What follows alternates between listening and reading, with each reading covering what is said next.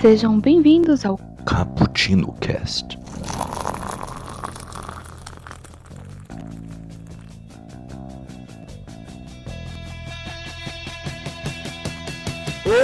Olá, caros ouvintes! Aqui quem fala é o Mike. Eu tô roubando o rosto daquela voz incrível, maravilhosa, sensual e sexy que é a voz do Kaique que ele tá com uns problemas técnicos aí por enquanto, mas ele vai voltar em breve. Não se acalme, aquela voz maravilhosa vai voltar para encher os ouvidos de vocês. E hoje. Que delícia, cara! a gente tá sentindo saudade dela já, né? Só de pensar nela já dá um arrepio. Imagina se estivesse aqui falando no nosso ouvidinho, né? pois é, né? Enfim. Aquela voz que vai pelo fone de ouvido e entra no seu ouvido, vem como se fosse um cochicho. Olá, caros leitores. Cara, a- aquela voz que quando tem jabá, os ouvintes já ficam encantados já pra, pra procurar o produto, né? Dá aquele arrepio na Pela arrepia, é. assim, né? Ele chega assim, então galera, é, o Yoda, aquele então cara, galera, pô, nossa. Grande, Kaique. É, fica aqui nossa homenagem, como se ele tivesse falecido, mas ele só tá ausente mesmo.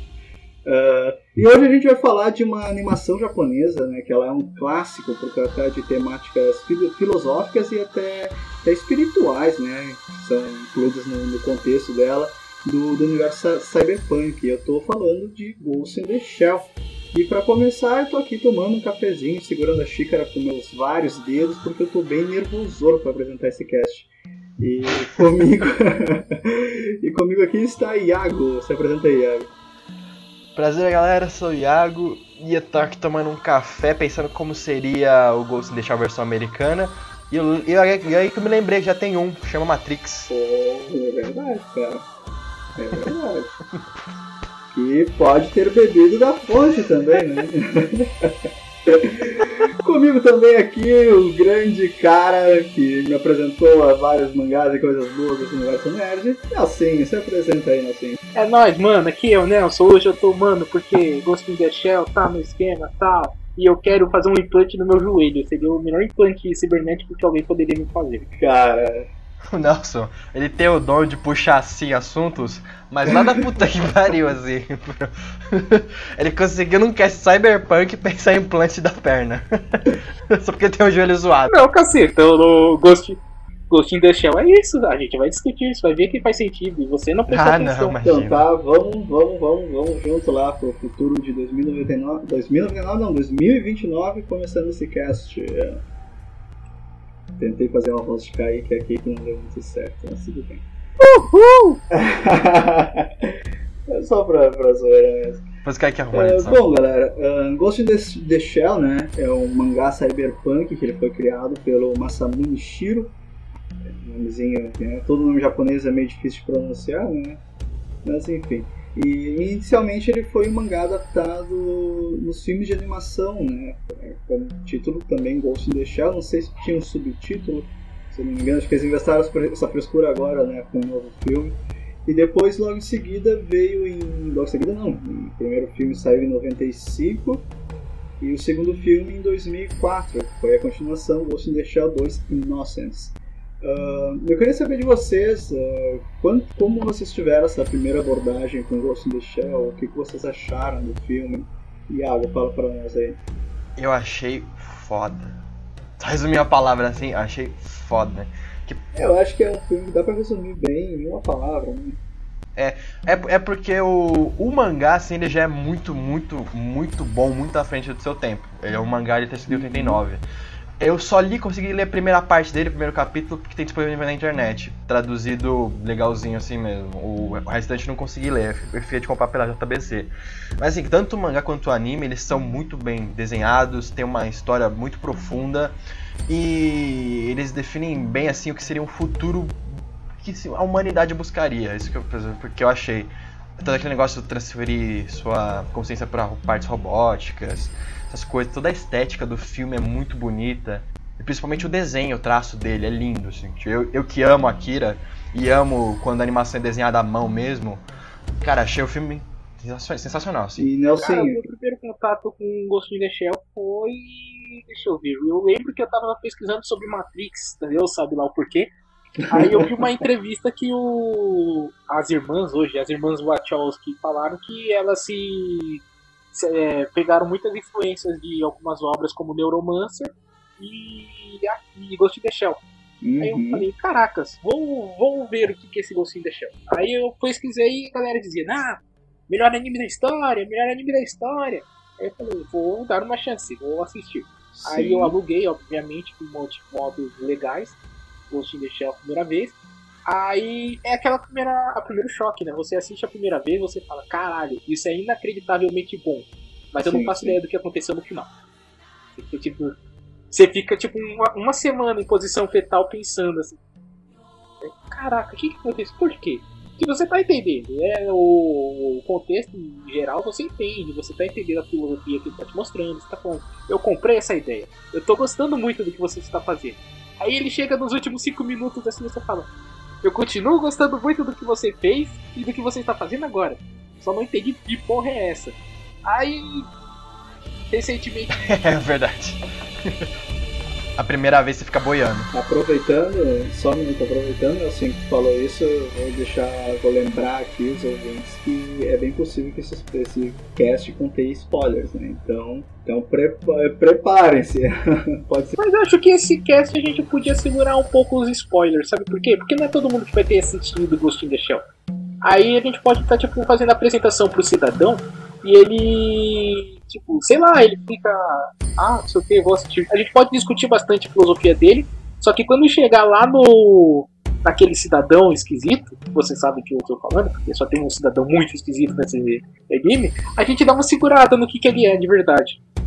O que vocês acham? Ah, desde o começo. Nossa. É difícil, cara. A gente vai se soltar. Será? Se a gente deixar assim, a gente vai se soltar. A gente pode, a gente pode, é, a gente pode fazer uma parte sem spoiler outra com. Faz, tipo, comentar agora sem spoiler, tipo, o que a gente achou, tal, como é que é o mangá. É, a gente vai se soltar, é meio difícil. Mas eu acho que. É, vai, mas dá, dá uma segurada, dá, dá segu- é, que, é que não dá, todo o conceito filosófico, tudo que a gente quer falar tem a ver com o que tá na obra, então a gente vai ter que falar algumas partes. Sim, mas imagina, a gente vai estar tipo, ah, não, a gente não vai fazer spoiler, mas é muito legal quando você descobre que o Batou é pai do. do mestre das marionetes.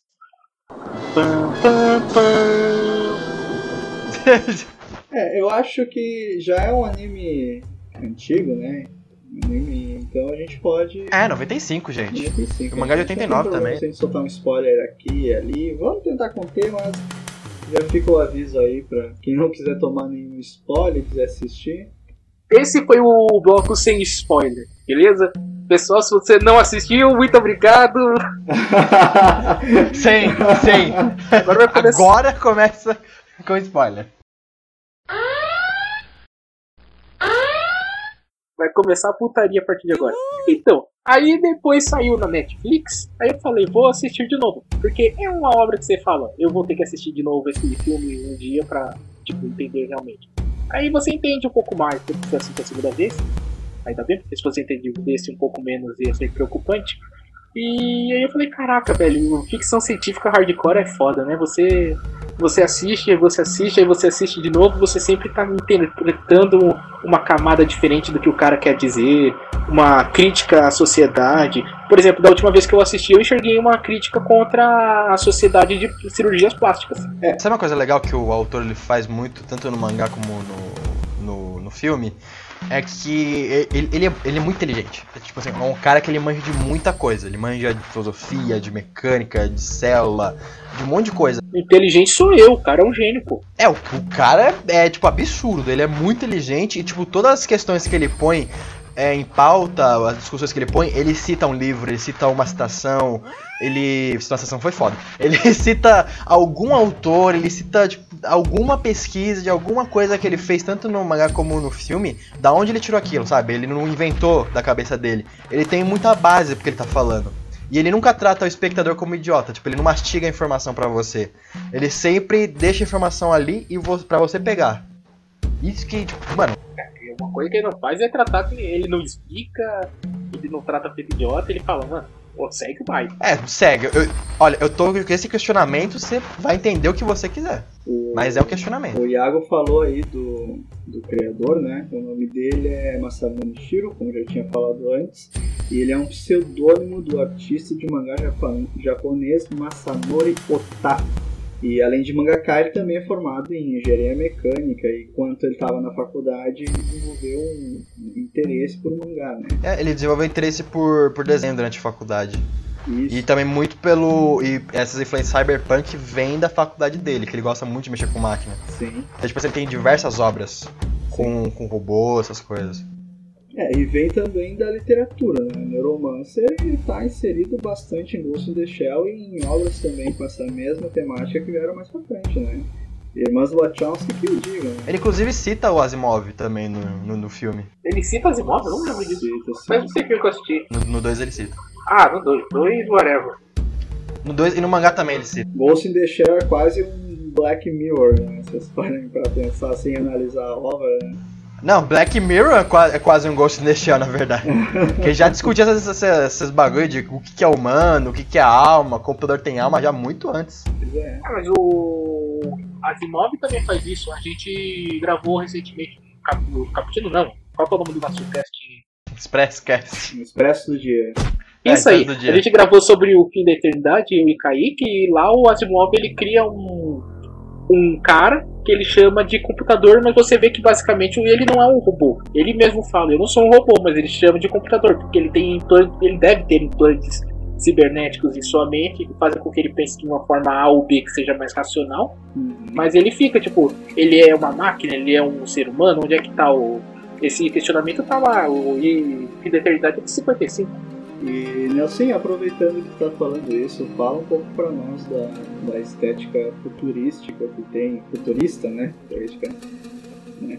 É, que tem no, nessa obra do, do Chico, in the Shell, e como ele bebeu da fonte assim, do, do Neuromancer pra poder construir esse, esse mundo aí.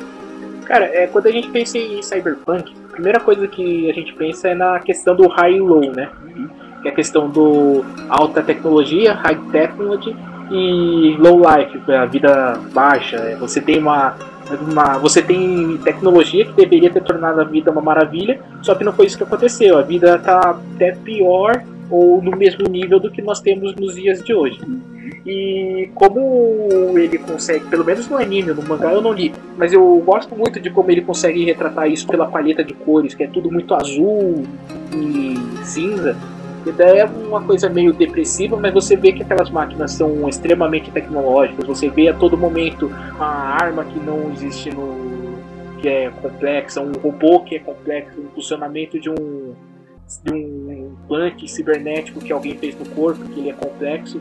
Ainda como você tem aquela cena, por exemplo, da perseguição do, do caminhão de lixo, que é tipo um negócio total rua, sabe? Você vê ali que é como se você Uh, estivesse muito meio que na foda. parte pobre de é Tóquio, né? É, Tóquio, Tóquio. Então, aí essa estética, ela, ela é, é- essa estética não, esse gê- subgênero, a Cyberpunk, ele pede isso e o diretor conseguiu entregar com maestria essa questão. Você vê realmente que o, embora a tecnologia seja absurda e você possa fazer os, o grande lance ali dessa obra é que você pode fazer o implante que você quiser e mas ele continua sendo seu corpo, certo? Você, tipo, ah, eu trabalho com. Tem aquela cena clássica que todo mundo conhece, que é da secretária que ela vai digitar, daí os, cada dedo dela abre em quatro mini dedos e ela começa a digitar, tipo, Sim. de modo absurdo. Então, isso daí deveria ser o quê? Um avanço inacreditável para a humanidade. Vamos chegar no futuro absurdo. Só que não, você tem o lixeiro ainda que tem que fazer. Ele meio que tá fazendo um contrabando. Então você tem que ter uma equipe que vá atrás dele para perguntar. Você tem toda a questão dos terroristas e é, cyberterroristas, né? E você tem um terrorista, ainda que os métodos sejam errados, mas é que alguém está descontente. Eu gosto muito de cyberpunk, de obra cyberpunk. É, pra vocês verem a densidade dessa obra e a complexidade nela. né? É, eu não sei quantas edições teve o mangá. O volume. O filme ele tem um volume, volume. único. Aí depois tem uma É, continuação, mas mas foi lá em 2002. Mas é de um volume. Eu, eu, eu não cheguei a ler o, o mangá, né? Então não sei é, o, o quão parecidos é, o quão parecidos são o mangá e o filme. Mas o filme ele tem 83, 83 minutos, né? O filme de 95. E vocês parem e pensem, olha a complexidade que o cara tá colocando aí, né? Ele tá tratando de cyberterrorismo, de um possível futuro, né? De uma sociedade é, pouco mais, assim, como é que eu posso dizer, é, imperfeita, né? Então, não vou falar distópica, né? porque ela, ela funciona assim para todos de alguma maneira. E, então o cara tem que ter um. O cara tem que ser um gênio realmente, né? Pra criar um, um mundo desse e, e, conseguir condensar tão bem assim em tão pouco tempo e em tão poucas páginas. Só dando um adendo também, que a gente tem que falar do diretor, que foi o Mamoru Oshii. Mamoru Oshii. Que é, que ele é diretor também de muitas, muitas outras obras famosas lá de animação japonesa, que a estética que ele pôs é muito interessante como, como ele dirige o filme, que tem uma parte que ele passa uns 3, 4 minutos só mostrando o cenário de Ghost in the Shell. Aí você pergunta, pô, o filme só tem uma hora e vinte, pra que ele fica mostrando, sei lá, 5 minutos só do cenário. Mas, cara, ele te põe naquele cenário de uma forma que você se sente, você entende o pessoal vivendo, tá ligado? Ele mostra as pessoas andando de, de, de trem, ele mostra os painéis coloridos, como se fosse meio que um Blade Runner. Ele mostra aquele bagulho, é, aquela, aquela paisagem bem cinza, cheia de prédio. Ele mostra máquinas, tipo assim. Tudo que ele mostra durante o filme é como se ele estivesse te pondo ali dentro. E você tá dentro do Ghost in the Shell, praticamente, quando você assiste o filme. Uhum. Você tá dentro daquele futuro futurística.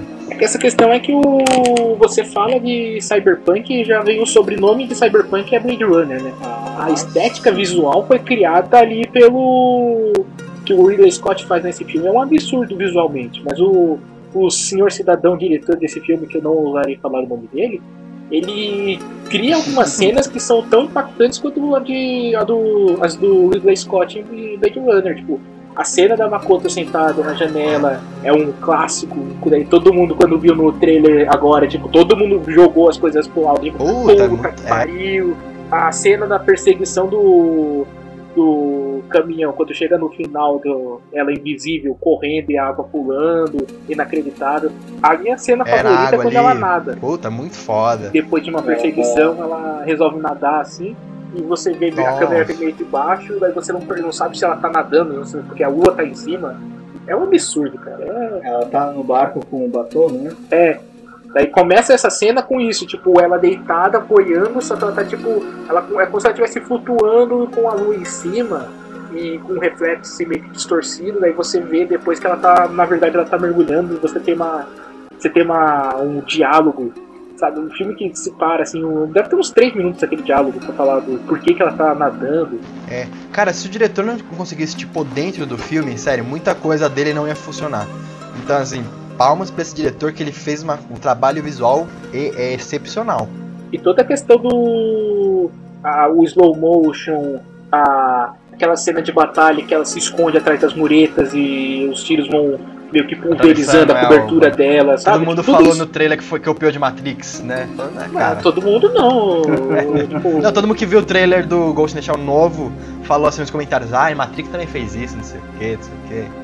É, mas vale lembrar que a animação do Ghost in the Shell ela foi Influência uma baita máxima, de né? inspiração pra Matrix, né? Mas é a mesma coisa que aconteceu com aquele filme, o John Carter, da, recente, Uhum. Que quando lançou todo mundo falava, ah, que esse roteiro aí é cópia de tudo, não sei o quê, mas na verdade John Carter é tipo 1930, 1940, então na verdade todos esses filmes é, que vocês estão dizendo que John Carter copiou, na verdade se inspiraram em John Carter. É complicado você fazer uma obra que seja Sim. a obra que deu origem a alguma outra coisa, porque a pessoa que não conhece vai. É aquela coisa que a gente já discutiu em outro cast, né? Se, a questão de, de obras originais, né?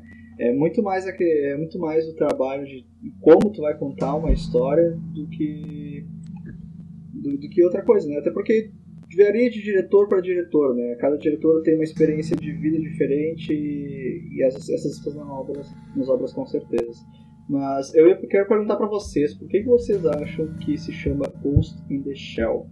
fantasma dentro da do futuro, né? Que A tradução que veio pro Brasil é fantasma do futuro, né? Mas é, mas o Shell a gente sabe que é na concha, isso. Não, mas foda-se, é o fantasma na concha, o fantasma na carapaça, acho que é mais correto. É. Hum. É, é, é porque nesse, nesse futuro, como as pessoas conseguem impor sua consciência no, em corpos robóticos, tem, assim, não são todos, mas tem pessoas que só põem implantes, tem outras que só põem um braço, sei lá, tem outras que é tudo, é coluna cervical e, e cérebro dentro do corpo robótico. Então, ele, quando, ele vai, quando ele faz o filme, por que, que ele tem esse nome? porque tem muita aquela questão do que, olha, você ainda é humano, tipo, uma máquina pode ser humana. Tipo, é, o, o, o que eles falam, que eles, no, na animação, eles se dominam ghosts. Então, tipo assim, ele, eles, me- eles meio que não se consideram mais quase humanos. Eles- alguns consideram já máquinas e outros não. Tem, por exemplo, aquele policial. Eu não sei se é. Se eu interpretei errado, mas eu entendi que ela tinha. O corpo inteiro dela era mecânico e só a alma mesmo que sobreviveu, né? É, o, o cérebro dela foi posto. A primeira cena do filme, que é a cena de abertura, que é a construção do corpo dela. Só o cérebro dela que é, que é humano e o corpo inteiro dela é feita de, de máquina. Tudo, tudo. Tanto que ela é uma máquina de, ma- de matar. Tanto que ela é considerada. Ela e o Batou, que são dois androides com cérebro humano, são considerados os mais perigosos ali na, na Sessão 9. Porque eles são, tipo, pica, assim. Com melhor tecnologia, corpo inteiro metálico. E eu gosto como ele ele explora essa questão até no, na sexualidade dela, né? Porque, tipo, você é uma máquina, você não tem sentimentos e aquele corpo não é teu, então você não tem o menor pudor em sair pelada atirando em todo mundo. Aí o- a primeira cena do filme é justamente isso, ela, tipo, se preparando pra lutar, ela vai simplesmente tirar a roupa e pula do, do prédio lá pra invadir o. A, tipo, o prédio que tá sendo atacado pelos terroristas. Ela no, ela no filme inteiro mesmo, ela não mostra é, emoções. E a dubladora japonesa é inacreditável. Ela, ela dubla sempre no mesmo tom. Ela triste, ela fez triste de graça. Deveria estar triste, ela deveria estar contente. Ela tá sempre no mesmo tom, tá comedida, assim. Ela transmite tristeza sem alterar a voz. Isso que é foda. Exatamente, Ela essa cena do. Ela transmite emoção. Tipo, falando normalmente, assim, muito foda. A cena do mergulho, eu acho que justifica isso, né? Que ela fala que ela mergulha pra se sentir viva. Só que ela volta assim com a cara dela, tipo, a mesma cara que ela matou os caras um pouco antes, com que ela, sabe, ela recebeu a missão, ela, sabe, ela, ela faz aquilo, aquilo deve ser bom pra ela em algum lugar do cérebro dela, só que no corpo dela, o corpo mecânico, isso não transparece. É, sabe por que essa cena? Eu interpretei dessa forma até ver outras pessoas falando. Que, por exemplo, ela é uma máquina de matar invencível. Ela é foda pra caralho. Só que, tipo, é, como, como ela é uma máquina, ela ainda consegue meio que. Tipo assim, a água consegue ainda prender ela, consegue meio que afogar ela, por exemplo. Então, assim, quando ela tá no, na água, mergulhando, é como se ela se sentisse mais humana, porque é uma, é uma área que ela tá indefesa, manja, mais ou menos.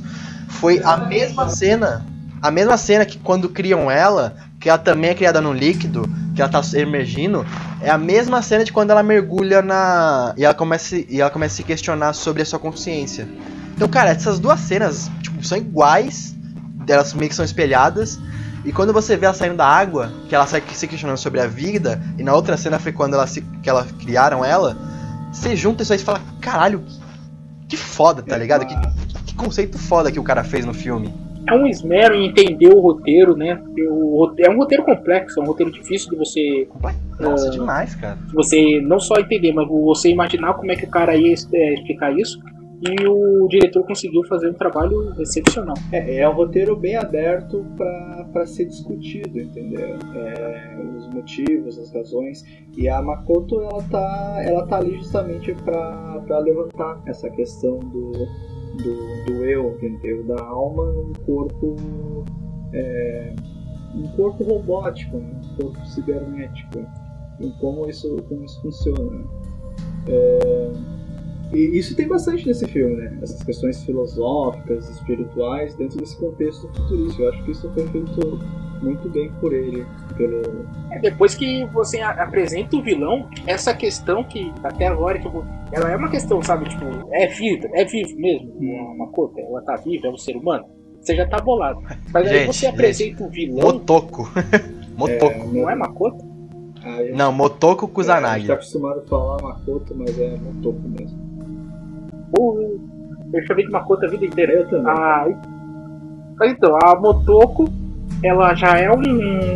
Ela é estranha. Ela, você pensar que é uma máquina, só o cérebro, então ela é humana, não é ela.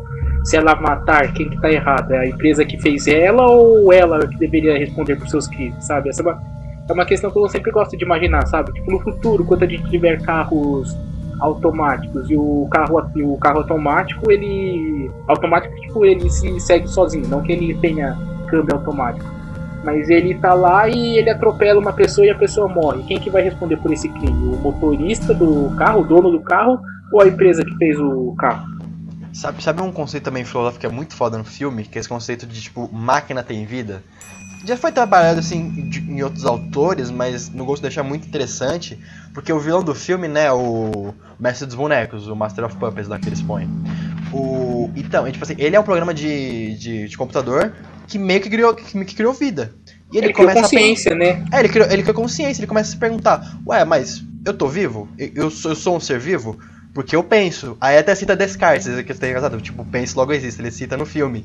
E ele fala, ué, eu penso, eu me reproduzo, né, que, mas eu me reproduzo uma cópia minha mesmo, mas ainda continua sendo uma reprodução. E eu tô vivo, por que, que eu não posso ser considerado um, um, um, um, um, um ser com vida? Só porque me criaram? Só porque me Cara, é fizeram? assustador. É, cara. Eu, eu ass- quando eu assisti a primeira vez, eu fiquei tipo, ah, porra, como assim, velho? É, isso quem levantou primeiro, assim, foi Asimov, né? Com, com- os robôs dele, essa temática de, de lidar com mentira e aquelas três leis da robótica e tal, tudo isso gera, gera discussão sobre, sobre a natureza humana, né? Apesar de serem humanos, eles serem robôs, eles também têm aquela identificação com o homem. A questão das três leis, eu acho, que- eu acho que só tem um dos nove contos que ela que ele aborda para essa questão de você se o robô é um ser vivo ou não. Que é, o, é um conto que fala meio que o robô teve um sonho, que é o que tem o que dá o filme ele se baseia nesse conto mais ou menos. Que ele pega elementos de todos os outros oito e colocam ali meio jogados menos do meu conto favorito né tem os meus contos favoritos. Mas ele pega vários desses dos nove contos que formam o livro Eu Robô e vai formando um filme. E se baseia nesse primeiro que é o que o robô teve um sonho. Sim, sim. você fica meio pensando tipo tá beleza mas o é complexo né a gente não sabe porque se o dia que a gente considerar a máquina viva nós vamos ter criado uma espécie. Então, tipo, a gente, nós Sabe- vamos. Sabe o que é pior? É, então, nós meio que somos deuses, tá ligado? Isso Exato, vai ser muito nós foda, somos cara. imperfeitos por natureza. E foda. Isso é discutível. Se vocês pensam assim, se vocês dão o poder de uma máquina ter uma inteligência artificial e tu consegue te comunicar com ela, fazer com que ela tenha uma espécie de pensamento, ela pode ser considerado como, como algo vivo, talvez, né? A gente já vai pegar Ghost in the, em Ghost in the Shell, elas são exatamente isso num nível um pouco maior. Inclusive a Motoko ela tem até alma, né? Vocês assistiram aquele, aquela delícia de filme que é Ex Machina? Ah, eu tô pra assistir, não, Não, não conta nenhum spoiler, por favor. Baixei aqui já. É, segura, segura, segura. Não, não, não é spoiler, mas tipo, ele debate muito também essa questão, essa tipo. Cara, é, é, é, é desses filmes assim que você termina, sabe? Você fica mal. Você vai pra cama, assim, tipo, pensando nele, você fica tipo, cacilda. Ficção científica, né? É, é muito foda, né, cara? Quando você pensa esse dia. Tem outro tema também que filosófico que é muito interessante no filme, é que a gente não, não falou ainda, né? Mas o a central, a seção 9, que é onde a, Mo, a, a Motoko trabalha, ela resolve meio que crimes cibernéticos, porque tipo, tem a polícia normal pra crimes normais, só que como tem agora essa tecnologia muito avançada, você tem um crescimento muito grande de, do cyberterrorismo, ou seja, hackers, essas coisas. Então criaram a seção 9 pra cuidar disso. Ah, o lixeiro, que ele meio que tá contrabandeando pro mestre dos bonecos, é porque o mestre dos bonecos hackeou a mentalidade do lixeiro, também tem peças metálicas, e meio que plantou memórias falsas nele. E cara, isso é um conceito também assustador, porque a Motoko em si, mesmo ela sendo um computador super avançadíssimo, ela fica se, ela fica se pensando, ué, mas será que essas memórias são minhas mesmo, quando me fizeram? Que ela se lembra dela quando ela era humana. E será que eu fui humana um dia? E ela fica pensando nisso, cara, e você entra na paranoia. Cara, quem daí é, não tem memórias falsas, tá ligado? Quem daí realmente era humano ou não é mais? É o efeito do. aquele efeito Nelson Mandela, né? Que eles chamam. É quando. Já ouviu falar dele, Mike? Já, claro. É quando você, tipo, lá nos Estados Unidos, uma mulher viu uma reportagem que mostrou o Nelson Mandela. Aí ela ficou tipo, caraca, mas esse homem não morreu? Aí ela foi conversar com os amigos dela, aí ela descobriu que na cidade dela um monte de gente acreditava que. Acreditava, não, lembrava de ter visto a notícia que Nelson Mandela tinha morrido. Eles não É o fenômeno essa. da- das memórias falsas, né? Exatamente, isso é uma coisa, tipo, caraca, velho. é- Assustador, cara. Você pensar que, tipo, memória não é sua, implantaram ela pra você. E mesmo sendo biológico, não deixa de ser um bug na- no seu cérebro, sa- certo? Uma coisa que você interpretou errada, só que todo mundo interpretou errado. Então, tipo, que bagulho louco é esse? Enquanto você começa a mexer com hackers dentro da sua mente, Você, me- você meio que fica meio sem defesa, né? Porque, pô, eles, eles podem invadir quando eles quiserem, mesmo você não sendo um- uma, uma super máquina. Mesmo sendo uma super máquina, na verdade, que até invadem o Batou, invadem a, a Motoko de vez em quando, o mestre dos bonecos. Então, cara, é assustador pensar que, tipo assim, toda a sua vida foi uma mentira, tá ligado? Que o. Quando o lixeiro descobre que ele não tinha família, não tinha nada, ele tava sendo influenciado, é assustadora a reação dele, tá ligado? A animação é, é triste, cara. Você, você fica mal quando você vê aquele negócio.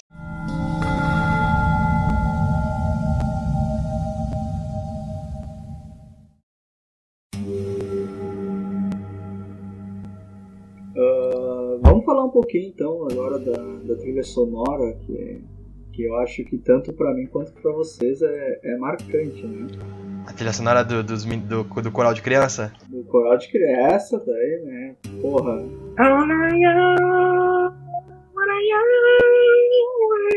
Essa vai ser a abertura do cast. Cachamo.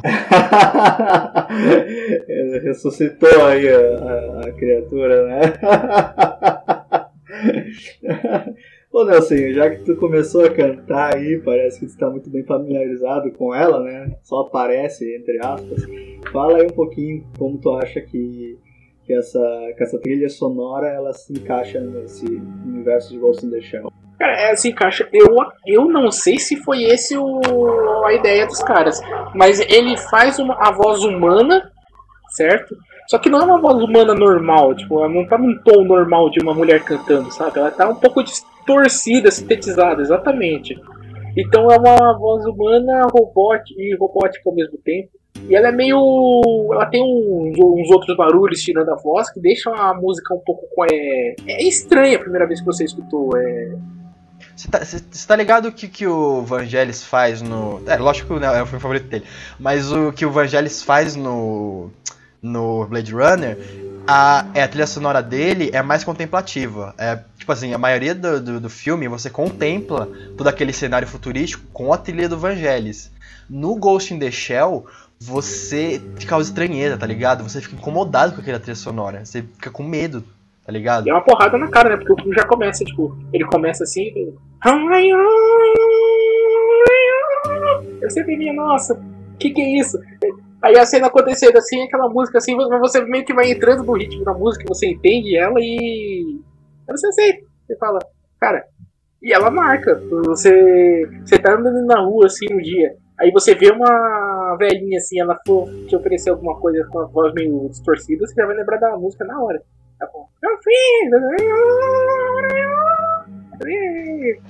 É uma trilha sonora que é uma trilha sonora que causa incômodo, tá ligado? Porque tipo, nada no filme é aconchegante, é tipo legal. Não, cara, tudo, tudo é tudo na merda. O pessoal tá tudo na, na paranoia, na, na- na teoria da conspiração ali, tem várias críticas, conceitos.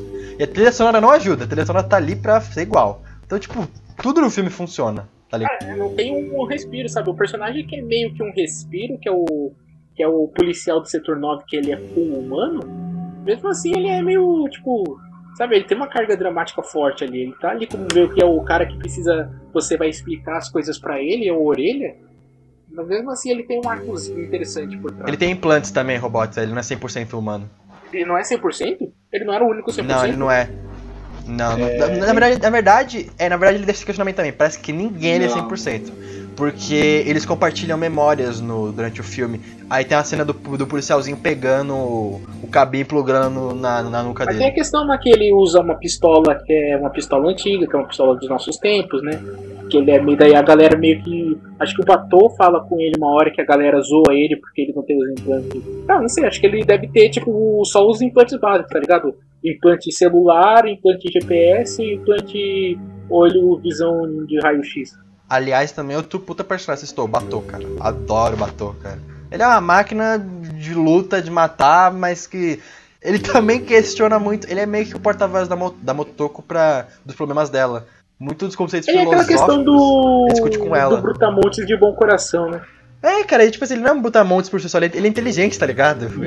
ele é tipo o cara que questiona, faz, faz bagulho filosófico também, pergunta pra ela. Ele trata a Motoko com puta respeito. É muito legal você ver o, o, a relação dos dois. Que ele, ele é major, é, pra, pra ele é sempre a major. Então ele meio que põe a roupa nela quando ela tá sem roupa. Ele meio que obedece, deixa ela na frente sempre. Então, cara, é muito, muito, muito foda a relação dos dois. É. Eu adoro. É, fica uma, fica uma relação meio subtendida ali entre eles, né? O que poderia acontecer se, né? Eu, eu fico pensando, eu fico pensando um pouco nisso, cara. Ah, cara, acho que não, velho. Eu acho que ela é muito. Acho que ela é muito assexuada no. Ah, não, acho que não. No mangá pode ser, é. Uhum. É. Até porque o Batou trata com ela com muito respeito, mas assim, é respeito de que, sabe, você trata o seu superior no, no trabalho, essas coisas. É uma coisa muito formal que ele faz com ela. E o sentimento. Eu não vi, não conseguiria ver esse cara chegando numa moto falando, e aí, quer um café? No mangá é mais diferente a personalidade dela, mas as duas são bons. Tipo, a Motoka ainda dá um sorriso no, no mangá, faz piada, essas coisas. Mas no, no, no, ani- no anime 100%, 100% é frieza ali, 100% máquina. Vamos, vamos torcer pra que continue assim esse filme de 2017 agora, né? O filme é tão frio, o anime, que você tem que colocar um cobertor assim do lado pra conseguir assistir. O, o compositor do Ghost in the Shell ele se chama Kenji Kawai e ele produziu a trilha sonora do Grande Mestre, aquele filme Ip Man com Donnie Yen. Também produziu a trilha sonora do Rama 1,5, Rama meio, né? Rama meio, assim a gente fala. É, Rama meio. Muito boa também. E outros Adorava. trabalhos aí, né? E é interessante que assim como outros compositores, é, só uma música assim se destaca no filme, né? Que no caso é essa que o assim tava cantando tão maravilhosamente bem aí, né?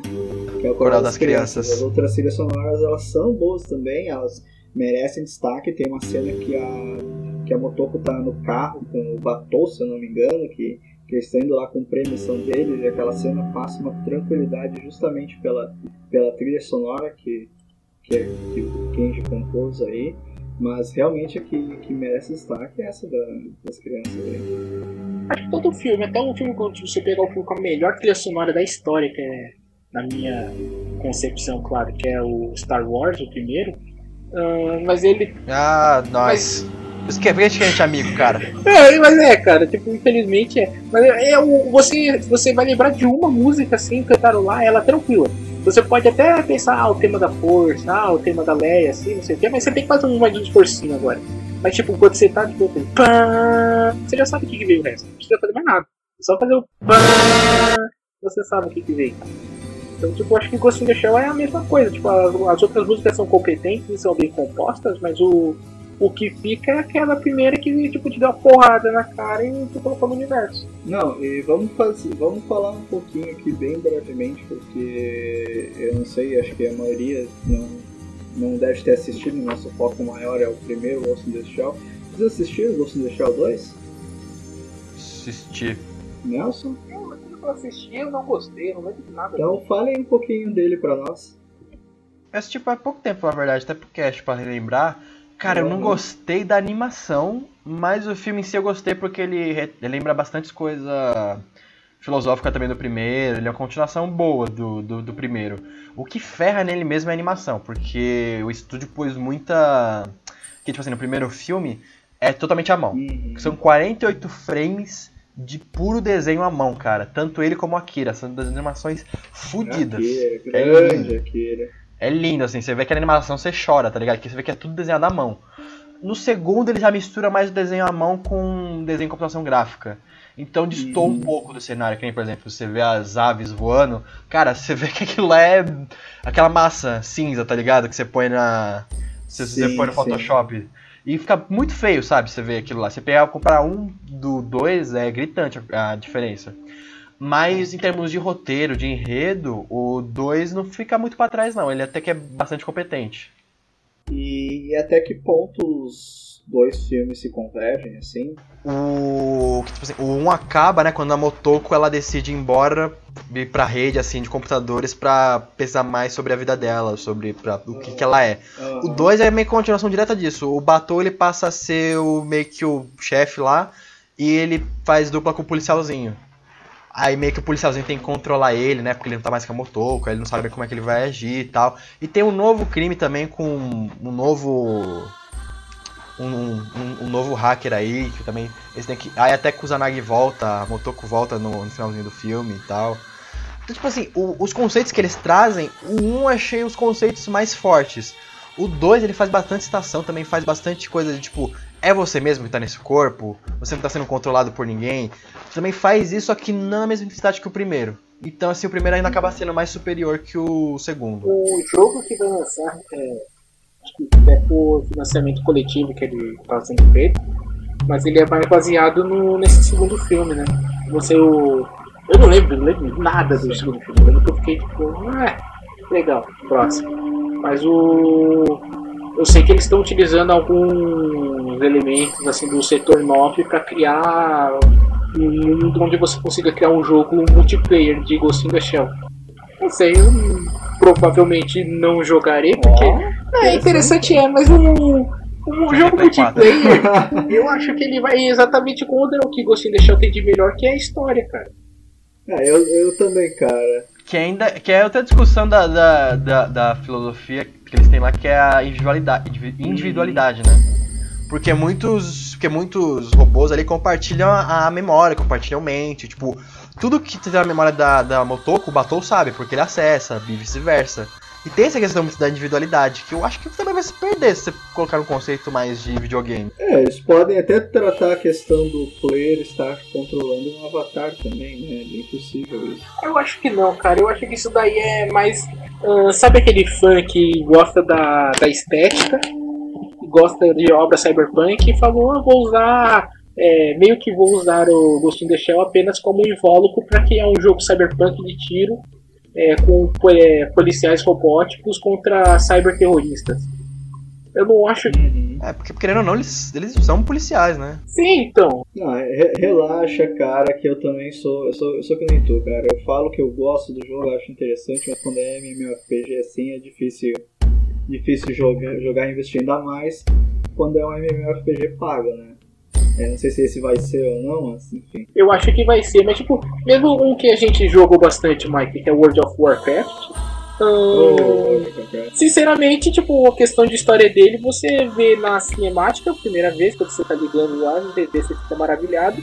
Aí você Uhum. tem pinceladas assim durante o jogo nas quests, mas nunca vai muito a fundo, sabe? Não, mas eu acho até que o World of Warcraft ele tem, ele tem padrões de histórias assim, muito bem feitas e quests que, que elas acrescentam ainda mais, né? ainda mais inserindo dentro do, do contexto do jogo. Mas vamos voltar para Ghost in the Shell aqui, porque isso que acontece quando o Kaique não tá, a gente vai de um futuro cyberpunk pra idade. Ah, pessoal, voltando aqui pra pauta então. É... Caraca, eu gelei, eu pensei que ele tinha voltado. Olha, Iago, o novo dublador aí da, da, da turma. Mas a gente tava falando, o Iago citou a Kira aí, e eu queria saber assim de vocês o porquê a Kira e Ghost in the Shell são consideradas obras absolutas do universo cyberpunk. O que, o que tem é, né, nessas, nessas obras assim, que, que leva elas a serem é, consideradas quase ou talvez como clássicos. A clássica delação, né? Acho que tipo, a gente já pode dizer que. Conta muito assim. Não, falar, não, eu ia foi? falar que a Kiri Ghost in the Shell tem muito. a- Eles têm muito pelo lado da estética deles. Por exemplo, o Nelson também citou Blade Runner. Blade Runner tem uma estética fodida. Mas o Akira e o Ghost in the Shell, eles têm uma visão japonesa do que seria o cyberpunk.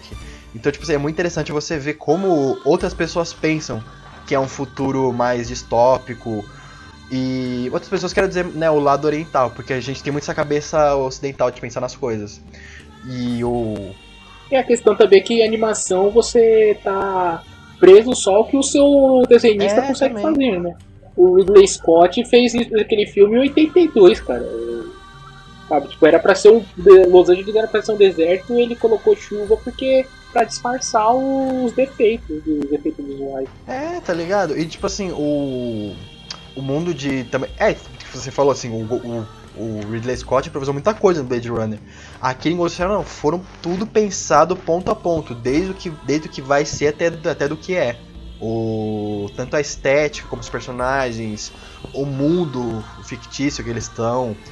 Então assim, cara, é, é, é, batata você ver qualquer, qualquer obra se influenciando desses dois, porque a estética deles é muito forte. Se você pega, por e exemplo. Akira também tem a trilha zoada, né? A trilha esquisitona. É, a cena das demais. criancinhas. Ô, a trilha- a Kira de a trilha é maravilhosa. Você fica muito incomodado, cara. É, e tá mais uma vez o Cara, nosso, com, você- nosso você fica inquieto. Vai pro The Voice, cara, você vai fazer certeza. sucesso lá.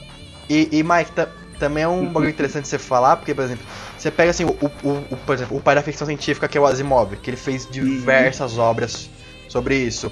Você tem muito do conceito dele ali e tal, mas você não tinha tanto do visual dele. Então acho que muitas dessas obras, até como aqui the Shell, foram importantes pra você imaginar, pra você poder ter o conceito visual de como é um futuro, de como é um robô, de como é tudo assim, entendeu? Você não se prender tanto só a leitura. O Eu Robô não fez nem um pouco de jus às obras do Asimov, né? Desculpa se vocês gostaram, mas. Ah, nem fala, aquele filme é uma merda. né? Asimov é muito mais que, do que um filme de ação, né? E a, a gente tava falando de, da construção assim, de Akira e Ghost in the Shell. O Akira, por exemplo, ele tem uma, ele tem a questão nuclear, né? Isso tava, isso tá nos japoneses muito forte, porque eles sofreram muito com a guerra nessa parte da questão ah, das bombas e tal que explodiram é, Hiroshima e Nagasaki. Então é, é muito dentro do contexto do artista querer representar as experiências do seu povo e até mesmo as suas experiências, né? E, e é isso aí. Mas uh, Ghost in the Shell ele influenciou várias obras aí depois do seu lançamento. É, Matrix foi uma, foi uma delas. Eu não sei se vocês se lembram de mais alguma, vocês têm alguma sugestão de alguma outra obra que possa ser influenciada por Ghost in the Shell? Cara, acredito que toda obra que trate de robôs um, pós Ghost in the Shell tem um pouquinho de Ghost in the Shell ali, porque toda toda obra de que trate sobre essa parte da robótica depois essa questão do se a máquina tá viva ou não, ela vem muito em voga. Então você tem isso em aí inteligência artificial, por exemplo, isso daí é o mote do filme. Isso aí tá muito forte. Você tem esse o Ex Machina que eu acabei de falar, é, ele tá muito presente, ele tá muito forte. Ahn, O próprio Westworld, não. Também em termo de história, mas. Mas o mais também o termo do visual também. Porque o Westworld, o antigo de 79, ele tinha, uma, ele tinha uma, um outro plot. Desse da série de 2016, agora da HBO, tem mais muito a ver com as questões de Ghost in the Shell, da filosofia de Ghost in the Shell também. De olha, a máquina tá viva. Apesar dela ser um conceito todo robótico, ela pode ser considerada um, um ser pensante, um ser vivo, essas coisas. É isso a gente falando só do roteiro, né? Porque se a gente falar do visual, aí explode, porque o. É. Tudo bem que isso aí virou a mesa ainda mais por causa do. Por causa do, do filme Matrix. Mas depois do. Matrix é um filho de Ghost in the Shell. Então depois disso virou uma moda você fazer personagens que são super estilosos, assim, que andam fodões, que matam em câmera lenta pra você ver quão superior ao resto ele é. Que isso é uma coisa que o anime fez muito, né? Você usa a câmera lenta pra mostrar como a Motoko é superior ao humano normal. E você daí tem depois aquele filme horroroso, Ultravioleta, que tentou fazer isso com a Mila Jovovich, vocês já assistiram já? Ah, Então, Ah. que é uma tentativa falha de você fazer isso. O próprio Resident Evil, ele tem momentos que ele tenta fazer isso. Van Helsing, ele tem momentos que ele tenta fazer isso. Não, não vamos estragar o cast falando de Resident Evil, né? Por favor, cara. só falta citar agora o. Não, o que eu tô falando é, tipo, o cara assiste o- aquela cena de ação, ele fica abismado e ele fala, eu quando eu vou fazer meu filme e eu quero fazer uma coisa assim. Então, tipo, você morreu aquela história do herói de ação que usa regata branca e calça jeans. Depois dos anos 2000 você não vê mais isso. Tu tá falando do Wolverine, cara? o Kurt Russell, né? No. Oh, Kurt Russell Exatamente, daí você tem o Bruce Willis, você tem, você tem uma porrada de heróis é, antigamente que eles eram tipo o cara normal, ele tomava porrada, ele sangrava. Depois disso virou um monte de gente que tá sempre bem vestido, o cara que tá tipo. ah, sabe o 007 old school, sabe? Ele nunca se desarruma, ele é sempre fodão, ele faz uns movimentos é, espalhafatosos. E eu acho que isso foi um pouco de uma de inspiração, sim, de Ghost in the Shell, que depois virou inspiração do Matrix. Que depois do Matrix que se explodiu. Não sei se eu consegui explicar o meu Sim, conseguiu. O primeiro Matrix, né? Que é um grande filho, assim, de Ghost in the Shell, que a gente pode dizer, né? Gente veio pelas mentes das. É, das só existe o Wachowski, Matrix, né? É, é, nós temos que fechar a história de alguma maneira, né? E por isso que a gente teve a trilogia. Mas assim, o grande filme, assim, que é, é o primeiro Matrix. Esse sim que a gente pode considerar o grande filme de Ghost in the Shell. Mas agora falando, sendo um pouco mais capcioso com vocês e, e levantando uma questão aqui interessante, é, vocês acham que hoje, com a nossa tecnologia que a gente tem no cinema, é muito mais fácil produzir um filme com qualidade Ghost in the Shell do que era na época que o filme foi lançado? Ou vocês acham que pela, pela aquela as, as, aspireza, aquela, aquela coisa mais rude assim que o cinema era antigamente, o filme ia ficar muito mais é, natural do que ele seria hoje? Cara, eu acredito que vai sempre. Eu tô falando demais nesse cast, desculpa, que a ficção científica me empolga. Iago, me xinga depois. Mas. Foi mal, cara. Eu, eu, eu pensei, eu fui falar, eu, caraca, o Iago ia falar e eu cortei o Iago e os leitores, os ouvintes estão tipo, ah, Nelson Babaca, Nelson Babaca, cara. Sabe, sabe o que é melhor pedir só dando adendo? Assim, eu, eu, realmente, geralmente eu e a Raquel que a gente destila o ódio de muita gente aqui, né? E o Nelson que é xingado nos comentários. o Nelson mais guy mas- daqui. A, a, a, a elite da mesa de bar tá quase completa aqui. Até agora a gente não falou um palavrão, né? A gente falou muito pouco, né? O assunto é sério, né? Tipo assim, é um, é um anime sério mesmo. É um- O, o host tá muito, tá muito sério aqui, cara. Esse host vai Não, ter que se soltar um É que a gente mais, não né? chegou no, no filme. Quando a gente chegar no filme, a gente vai chegar na Scarlett Johansson. Quando chegar na Scarlett Johansson, aí o bagulho fica louco. ah, é. Mas enquanto isso a gente tá falando do anime. O anime, Aguardem, o anime é um anime ouvintes, triste, tá ligado? chegando. É um anime que te deixa pra baixo. Mas quando você ver a Scarlett Johansson, você vai ficar pra cima.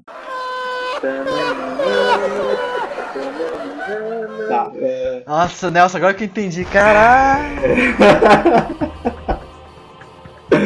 Ai meu Deus! É só, assim- é só, é só dar o dedo assim que os caras puxam o braço, né? Impressionante. É, mas aí, Nelson, segue. Ah, eu tava me segurando, mas. Mas, ô, Sim. Mike, voltando pro assunto sério, eu acho que o cinema ele vai ser sempre limitado por ele mesmo. Ah, por- hoje em dia a gente tem a computação gráfica para fazer algumas coisas mais espalhafatosas, tem. Só que a gente ainda tá naquele válido de se você espalhafotar demais, deixar muito pra loucura, ah, você percebe, você vai achar que aquilo é falso. Um exemplo que eu dou pra vocês é o, é o Deadpool, por exemplo. Que você tem uma ação Na absurda. cena do final do navio? Não só isso, aquela, a própria cena do. Lá da rodovia, dele entrando dentro do carro, que abre o filme e depois é metade do filme. é, você vê ali que tipo é computação gráfica, aquelas coisas, que nada daquilo é real, sabe? Então, se o. se fosse fazer um live action de Ghost in the Shell antigamente, você querendo ou não, você não ia ter o espalhafatoso que a computação gráfica poderia fazer, de você fazer um mecha gigantesco é, lutando contra ela e ela dando saltos e piruetas por aí, como hoje pode. Mas, por exemplo, os tiros, eles teriam que dar um jeito de fazer os tiros de verdade, sabe? Fazer explosão. Então você veria que aqueles tiros realmente estão pulverizando a coluna que ela tá se defendendo. Eu em acho. dia não, ia ser tudo tela verde. Isso não é uma coisa ruim, porque a tela verde deixa mais barato. Sabe o que é foda? É Ghost in the in the Shell como Akiro e muitas outras animações, é tudo feito à mão. Então, tipo assim, tudo tem sempre a mesma dimensão, tá ligado? Quando você pega e transmite isso pro cinema, lógico que vai dar uma mudada. Mas tem muito filme que você fica distoante. Por exemplo, o Hobbit, que foi, uma anima... foi uma, um filme que teve bastante orçamento pra fazer, Uhum. tem muita cena que você vê que o, te- o CG tá gritante na sua cara, tá ligado? O personagem tá muito à frente da, de outro personagem, assim, que, que é normal. Principalmente do terceiro. No terceiro, no O segundo. terceiro tem cenas que. Não, o segundo eu acho que conseguiu até tem cenas mais. O CG tá um pouco mais contido, tá um pouco mais. Acho que até porque é um filme um pouco mais escuro. A cena do Legolas. Mas a Batalha dos né? Cinco Exércitos explode o CG. O Nelsinho falou aí do de robôs gigantes no filme. Na hora me veio o filme do Michael Jackson, Moonwalker, na cabeça. Aquela cena final que eles transformam em robô. Nossa, Mike, depois você Eu fala fiquei, de mim, fiquei cara. imaginando a. Cara, eu, eu fiquei imaginando a Motoko enfrentando o Michael Jackson, cara. Ele atirando um chapéu nela, assim. Sem o chapéu, né? Eu, eu, eu vou falar que eu imaginei ela lutando contra o Ed 201, mas tudo bem. Ah, Também é interessante, ó. A gente tá falando de, de filmes, assim, do, de que ano é Robocop? 87. Pô, Copa Ih, deixa eu ver. 87. Aquele filme foi feito com animatronic em stop motion, cara. Isso é. 87, sou seria foda. interessante, assim, né? Seria interessante, né? Pra, pra trazer pra. Trazer pra. Se fosse feito naquela época, né? The Shell Stop Motion. Sim, mas ó, um filme que, que fez o tipo uso de tecnologia antiga pra fazer e que juntou com a moderna recente foi aquela abominação. Abominação não. Aquele filme ruim do Tim Burton, os- o Lar das Crianças Peculiares, e você vê que, cara, hoje em dia não dá. Entende? Você olha assim, você entende como cinéfilo, eu entendi como cinéfilo o que, que ele estava fazendo ali, mas se é uma criança, por exemplo, o filme é um filme infantil, uma criança de hoje em dia assistindo e não, e não tem as referências que nós temos, vendo aquelas técnicas antigas, vai achar uma merda. Incomensurável até. Então, tipo, acho que o, o- não importa quando você vai fazer a- uma obra, é, a tecnologia vai sempre aumentando, mas à medida que a tecnologia vai aumentando, os desafios vão ficando maiores, então o filme vai, ser, vai ficar datado. Entendi. É por isso que eu não gosto quando o diretor fala de ah, esse filme não dá pra fazer hoje. Sabe? Tipo, eu acho meio bullshit, sabe? Porque se fosse. Se você deixar pra daqui a 15 anos, ele vai. Tá, legal, tipo, a tecnologia vai fazer, mas a tecnologia vai vir com defeitos que você vai ter que se virar. Que se você fosse fazer naquela época, você tem que se virar também. Ah, cara, aquele, isso isso é bullshit. O Kubrick fez, na década de 60, Spartacus. Contratou 50 mil figurantes pra fazer a porra do exército e ainda pôs história pegando fogo de verdade, descendo a ladeira. Cara, lógico que dá pra fazer por coisa. É só ter, só ter Cara, grana. ele fez 2001. Ele fez 2001, Ah, o cara, único que é que absurdo. conseguiu fazer algo parecido recentemente, visualmente falando, não tô falando com a qualidade, mas tipo, visualmente falando, da cena em que a, a, a nave vai acoplar na estação espacial, foi o Interestelar hoje, sabe? Mas essa. Não, não, ele- não precisa nem tão longe, a- Demorou a- 40, 50 a anos. cena- A cena que o Dave tá correndo assim, volta, É é, na nave, que ele fica dando de cabeça pra baixo assim. Cara, aquela cena é 68 vendo aquela cena. Mas é- essa é a magia e o poder do cinema, né? Se a gente vai pegar Deus, a gente tá indo pro espaço desde Viagem à Lua, pelo Méliès, se vocês param pra pensar. E, e nem é tão questão de, de, de grana, né? Pra fazer um filme. Claro que isso ajuda pra caralho. Mas é muito também a questão de, da criatividade do diretor e da equipe em como eles vão é, trazer esse mundo, trazer essa verossimilhança, assim, sabe? Pra, pra, pro espectador. Cara, o. Eu tava assistindo. Sabe que um, sabe o que um filme aqui, eu Vamos lá. citando aqui rapidinho? Uhum. O, rapidinho, só citando um filme que funciona muito bem isso, por exemplo, eles pegaram stop motion, mas puseram CG em cima pra melhorar o stop motion. E todo o filme ficou em stop motion, mas tipo bem Cubo? melhorado por conta do CG, que é o novo aquele lá, o que devia ter ganhado o Oscar, o Cubo. É, o Cubo e as Cordas Mágicas.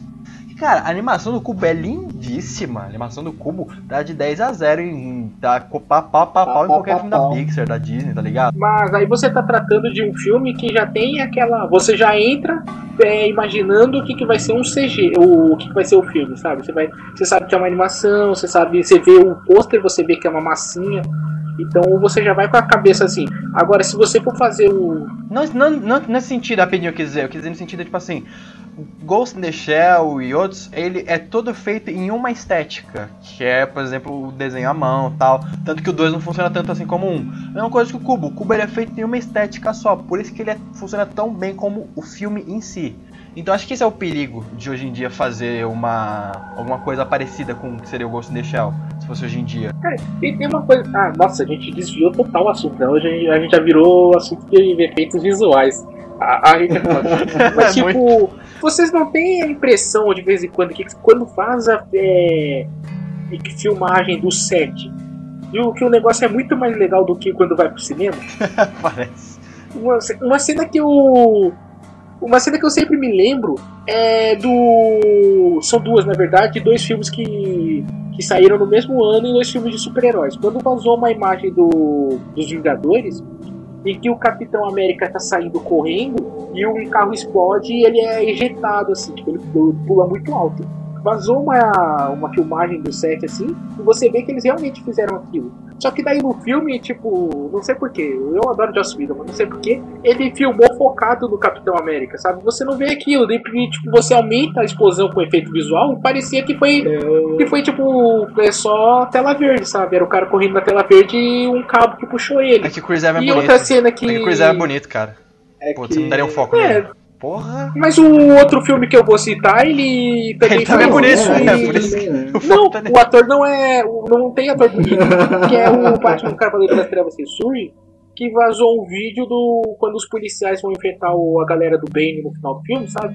E você vê aquele monte de gente, um correndo pro lado do outro, e você vê que é. que é dublê, sabe? E você e a câmera tá parada assim, e os caras vêm vindo correndo assim, até o momento que o diretor corta, é, grita corta, assim, eles param só, atravessam, sabe? Mas é você vendo as gravações, você fala, caralho, isso vai ser da hora. Eu pensando assim. Aí chega no filme, tipo, tá, era só isso? Não, mas. É, mas- é, mas na, na, pós- na pós-produção, às vezes os caras vê, ah, ficou melhor assim, deixa assim, tá ligado? É que isso, Nelson, ele vem muito da questão da, da fotografia, né? Qual plano que vem anterior a esse dessa cena que você está falando? É, de repente, o plano que vem anterior é muito mais interessante tu botar um close do cara do que a câmera afastada, entendeu? É tudo... A construção ali, ela é muito minu- minuciosa, Mas entende? a questão que eu tô fazendo é, todas essas cenas, se você for ver agora, você vai ver que eles colocaram uma computação gráfica pra dar um up ali. Que o filme cru, sabe? A gente adora devagar. É só você pensar, não existe nenhum filme hoje que tenha chegado aos pés de cena de batalha, em questão de cena de batalha, de coração valente. Bom, vamos voltar aqui para o nosso tópico, né? Que é Ghost in the Shell. E bom, Ghost in the Shell, ele o, o mangá já, já estourou assim quando ele foi lançado, ele foi teve boas críticas assim. E a animação foi o que popularizou, né? O, É, eles só remasterizaram o primeiro filme. para o resto do mundo. E, e por esse sucesso ele teve vários outros é, trabalhos lançados com, nesse universo. Né? Nós tivemos a continuação do mangá que se chama Ghost in the Shell 2 Man Machine Interface. Depois tivemos ah, mais um mangá que é Ghost in the Shell 1.5 uma, uma Human Error Processor, em inglês é muito bom. E nós tivemos o filme original, ele teve mais uma versão em 2008 que ela foi é, foi melhor trabalhada assim, o som, a qualidade de animação e tal. Eles remasterizaram, que inclusive essa versão estava até pouco tempo na Netflix. Netflix traz de volta aí para nós, por favor. É, depois tivemos um. Não, antes disso, é, antes dessa remasterização, a gente teve o, o segundo filme, que foi lançado em 2004. E depois em 2013. Não, desculpa, pera aí, que eu tô me confundindo aqui. Não, tá, eu não sei bem a data desse filme, mas nós tivemos um terceiro filme também, que é Ghost in the Shell Saki Solid State Society, que, que foi lançado após uma série de televisão. E que essa série de televisão foi lançada em 2013, se não me engano, abordando uma nova franquia de filmes, Ghost in the Shell Arise, Border One, Ghost Pain. Eu adoro esses nomes tensos, assim. Ainda assim é melhor que nossos subtítulos brasileiros, né? E essa... Mas, Mike, Oi. em sua defesa, eu posso dizer que quando você está bêbado, seu inglês é impecável. eu vou começar a gravar os casts, pelo menos essa parte aqui, não com café, com uma caipirinha do meu lado aqui, né? Não, cara, porque você fala muita merda quando tá bêbado, mas o seu É inglês. verdade, cara. Pô, não sei, fazendo eu passar vergonha aqui já basta eu estar sendo um host aqui hoje, né? Mas você é um rosto calmo, cara. Você não tá fazendo o papelão que eu fiz lá no Logan. Eu errei Aqui foi um introdução, host errei o descontraído, final. cara. Eu sou um host. Eu tenho um host descontraído, eu sou um host mais sério e Iago é o meio termo de nós dois, digamos assim.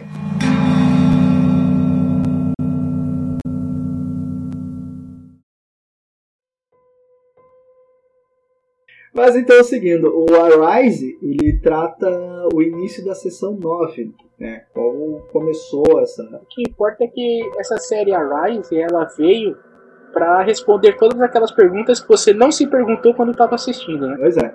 É, e depois em novembro ele foi lançado, novembro de 2013 foi lançada a continuação, o Ghost in the Shell Rise Border to Ghost Whispers. E foi seguido por Ghost in the Shell Rise Border 3 Ghost Tears. E em 2014, Ghost in the Shell Rise Border 4 Ghost Stands Alone. E esse foi lançado em. Peraí que eu não sei, acho que foi em setembro. É. Setembro de 2014. Setembro de 2014. Eu posso estar falando as datas erradas aí, mas. Foi uma nota aí, Iago, o Iago não, Kaique na hora da edição. Que a gente corrige depois ali na. Cara, não importa, velho. Não importa, não importa, não importa, não importa, cara. Você, tem, você tá falando de uma série, de um anime, que você tá debatendo a natureza humana, você tá debatendo alma. Então, você, se você debater alma, você tá debatendo religião. Você tá debatendo sobre até sobre vida após a morte, sobre o que, que é a vida após a morte de um robô. E você quer saber o que, que é o setor 9? Caceta, vamos, vamos, vamos, vamos. É, é, é, inclusive essas ovas, né, que foram lançadas para contar o, anterior do Sessão 9, tiver autorização do próprio autor. Não, ele, é porque claro que ele vai, vai autorizar. Se quiser saber mais, vai, porque eu não vou escrever mais sobre essa é, É aquela coisa, assim, é, uma, é mais uma questão, é mais uma questão de... É financeira, né? Se é, vai, vai ganhar grana dá um bom dinheiro, vamos fazer variáveis deles, vamos lançar brinquedos deles e tal. É, então, mas tipo assim, eu acho, eu acho interessante porque eu, eu assisti alguns e eu sou curioso para saber o que aconteceu. Tipo, eu queria saber mais daquele mundo. E assisti o Arise e foi Sim. bem legal. O resto, que é o anime com 26 episódios e depois a continuação dele, é tipo meio que o filme 1 e 2 e mais a continuação do mangá, só que com uma outra ótica esse Arise, que são as ovas, né, que contou antes da sessão 9, e esse, esse filme daí que surgiu depois, é também contando o começo, mas com outra ótica. Então, tipo assim, Sim. foi muito produto que eles fizeram para vender. E, e, além disso, ele também teve dois romances, né? Um deles chamado After the Long Goodbye, escrito pela Masaki Yamada, que é considerado um prelúdio para Ghost in the Shell 2. E também teve The Lost Memory, Revenge of the Cold Machines e White Maze, que é uma trilogia de romances que foi escritos pelo Junichi Kushisaku, e tem um cenário um alternativo de Ghost in the Shell Standalone Complex. Sem falar também dos, dos jogos, né? Foram lançados diversos jogos para PlayStation, PlayStation 2 e PSP. E eu, tá, o Iago já falou um pouco brevemente, tu já teve contato então com, esse, com alguma dessas obras, hein, Iago? Já, eu cheguei a ver alguns episódios do Arise e do. do anime. Não, não, do Solid State Society, mas só das ovas. Tipo assim, sim, ó, sim, é. Sim. Ovas são tipo. Não é um anime, tipo assim, oficial. Ele é. Tipo assim, ele não é uma série, eles são tipo uma animação que o estúdio faz pra. pro anime. Tipo assim, ele, ele, ele é oficial da obra mas ele não tem um segmento, ele não tem nada. É tipo uma, um OVA que eles falam, que é uma Original Video Animation. Uhum. E agora, em 2017, né, nós vamos ter esse, o, esse, esse, filme, né, que é dirigido pelo Rupert Sanders, que é escrito pelo Jamie Moss, e temos Scarlett Johansson como no papel de Motoko, e com o título de Ghost in the Shell, Vigilante da Manhã, né? Uma adaptação americana de um clássico de animação japonês. O que, vocês estão esperando desse filme aí? Nelson, começa? Quem começa? quem vai, quem, quem, a estética do filme tá legal, lá, pelo menos de acordo com o trailer. O Rupert Sanders é o. Tá, Par. calma aí. Quem vai começar primeiro? Eu também quero começar, sou nervoso aqui. então, falar assim, a estética do filme pelos trailers tá legal. Agora, o que me preocupa muito nesse filme é o roteiro. Eu tô muito preocupado com esse roteiro. Porque eu tenho um puta trauma de Old Boy. Que Old Boy é um filme fudido coreano, é um filme foda. Sim. E a animação. E a animação não, é o filme americano é um lixo. Então eu tô muito preocupado que o americano tem esse bagulho de querer fazer. É, história eu pra americano ver. Então, tipo, eu tô muito preocupado. Foi de. A versão americana foi dirigida pelo Spike Lee. E Spike é. Lee você fez muito feio, cara. Não tinha necessidade nenhuma. Queria ganhar grana, né? Só, só pode. Não tem outra explicação pro Spike Lee fazer esse filme. O que é engraçado, porque o Spike Lee, em geral, é um diretor bom, né? Ele faz um bom é bom, mas polêmico, Eu sempre confundo o Spike Lee com o Spike Jonze. Eu posso estar pensando no filme do Spike Jonze e pensando no Spike Lee. Igual, igual. O que, que, tu acha? O que, que, tá esperando do filme? Cara, eu, eu tô ansioso, eu estou esperançoso. Por quê? Primeiro, ah, esse Rupert Sanders, ele é o diretor do Planeta dos Macacos, a origem, né? Eu É acho ele? que Eu sim, que seja. no Dá uma, dá uma sim. confirmada pra ver se eu não tô falando esse truque. Não, eu quero saber só se ele é o do Planeta dos Macacos da origem. Não, não é. Eu vou mandar mais uma aqui. Ele dirigiu Branca de Neve e o Caçador também. Puta que pariu. É, não tem mais nada de relevante aqui que eu vejo. Tem três curtas, um longa, que é o Branca de Neve o Caçador, e, e o Ghost in the Shell. Ai, caralho, por que que colocaram esse homem pra trabalhar então? É, mas não vamos, não vamos ficar muito inseguro, porque diretores já nesse raio, nesse, nesse mesmo nível desse cara já nos surpreenderam algumas vezes, né? Vamos torcer pra que eles nos surpreendam depois. Olha só, no trailer, ele copiou o que tá na animação, usou a animação como se fosse um pré. uma pré-visualização do que ele queria e ele passou pra tela. Isso daí dá algumas cenas fica muito claro. Ah, mas nos trailers a gente percebe que eles vão fazer algumas coisas. ah, eles vão adicionar alguns elementos na, na trama que é, é, uma, é pincelado no, no anime. E aqui parece que vai ser o conflito do principal, né? Que é a questão do, das memórias implantadas que o Iago falou. Ah, vamos lá, eu acho que você tratar sobre memória implantada é uma maneira fácil de você resumir o, todo o conceito do anime. Tudo bem que o anime é curto, mas ele pode colocar bem mais explicação, ser um pouco mais, é, como que eu posso dizer, frenético nas. Não, é frenético nas informações que ele te manda no, como anime, porque querendo ou não, o, o fã de anime tá acostumado com isso. O cara que só assiste filme, ele não tá acostumado a receber, tipo, é, 15 informações por minuto que são importantes pra trama. Ele tem precisa ter um respiro. Então eu acho que eles criaram esse, isso aí pra você é, diminuir um pouco o escopo de. Que Ghost in the Shell é uma metralhadora, né? Ele atira pra todos os lados. Aí você diminuiu um pouco o escopo, você mirou em uma das divagações e se eles debaterem bem essa divagação e eles se basearem bastante. é assim, cara, isso tem que funcionar, essa transição entre o que eles fizeram no anime e o que eles vão fazer no cinema. Eu acho que vai ser um filme interessante. Eu não acredito que vai ser tipo, ah, filme do ano, filme da história da humanidade, ah, meu Deus, que delícia. Por mais que é, tenha a Scarlett Johansson, não é garantia que vai ser uma delícia de filme. É, então, c- sabe qual é o problema? É que, por exemplo, Ghost in the Shell é um. Ele trabalha muitos conceitos. E, pô, ele faz tudo isso uma hora e vinte. Por isso que o filme não tem descanso. Tipo assim, é um filme curto que trabalha conceitos, cara, animais. Isso que ele só trabalha um capítulo do mangá. E o mangá tem, tipo, 10 capítulos. E, cara, eu tô preocupado porque eh, que deles fa querer fazer esse pub querer fazer esse filme pro grande público, sabe? Pra todo mundo querer gostar. Então ele ter vários elementos, tipo assim, clichê, só pro público se identificar com eles. E acabar esquecendo um pouco do que realmente é em Ghost in the Shell. É, eu acho assim que por se tratar de uma, uma, uma obra americana, né? O filme vai tentar trazer um pouco do público que não conhece também o, o Ghost in the Shell antigo, né? Isso, isso é óbvio. E eu não sei vocês, mas isso me incomoda um pouco desse do- dos americanos estarem sempre querendo fazer adaptações de filme de obras japonesas, sabe? E quando os japoneses fazem isso, ela fica muito parecida com a obra original.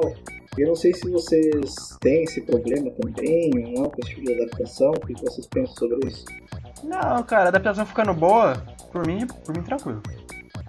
Que nem, que, Olha que nem eu- Pode falar. Pior que Dragon Ball Evolution não vai ser. Então, ó, a gente tem, a, a Ah, gente tem o Dragon fundo Ball da Evolution fossa da é merda, sabe? cara? Cara, Dragon Ball Revolution acho que foi o filme que sofreu mais hate na face da Terra. É incrível. É a merda filme é merda, odiado, né, cara. Não, ele não sofreu hate, ele é uma merda absoluta. né? O Goku passou merda naquele cabelo.